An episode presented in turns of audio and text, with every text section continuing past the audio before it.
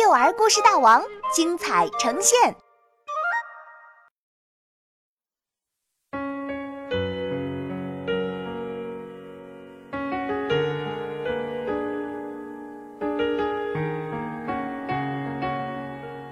拉拉的新朋友，作者程宝曼。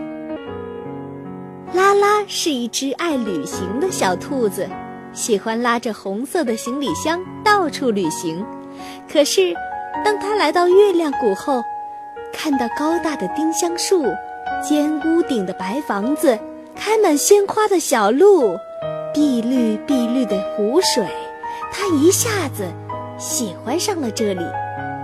拉拉做了一个决定，在月亮谷住下来。很快，他搭好了一座小木屋，还做了一张小木床。一张小桌子和两把小椅子。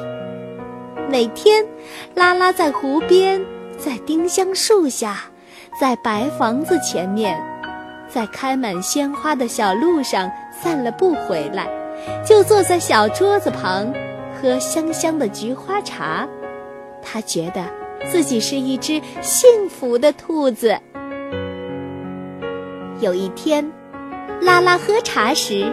看到对面那把空空的小椅子，心想：要是有个朋友和我一起喝茶就好了。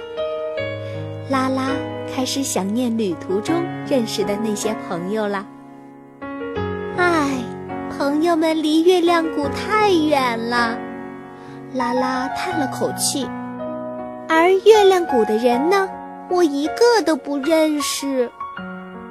第二天，拉拉出去散步时闷闷不乐，回到家时还是闷闷不乐。他像往常一样坐到小桌子旁，但并不喝菊花茶，只看着桌子发呆。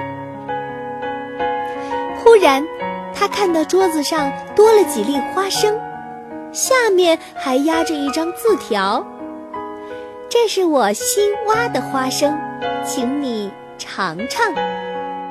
拉拉吃着香香的花生，心里很纳闷：这是哪儿来的花生呢？又是谁写的字条呢？第三天，拉拉散步回来，发现桌子上多了两颗红红的果子，下面又压着一张字条：这是我刚摘的果子。请你尝尝。拉拉吃了甜甜的果子，也写了一张字条：“谢谢你的花生，谢谢你的果子。我能知道你是谁吗？”第四天，拉拉回家后，发现自己那张字条的下面多了一行字：“我呀，是你头顶上的邻居。”头顶上，拉拉很奇怪，他头顶上是一个红色的蝴蝶结，难道这位神秘的朋友是蝴蝶结？啊，不，这太好笑了！拉拉抬头看了看，是吊灯吗？不可能，是屋顶吗？是屋顶上那个高高的烟囱吗？拉拉直摇头。第五天，第六天，一直到第八天，拉拉再也没有收到过任何东西。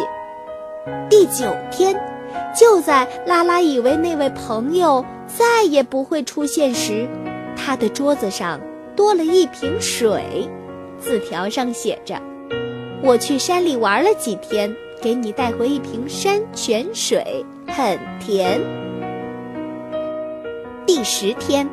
拉拉没有出去散步，他一早就躲在了床底下，想看看谁会走进他的家门。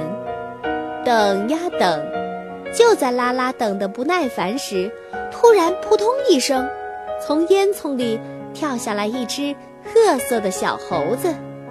他把一根香蕉放在桌上，转身就要走。嘿，你是？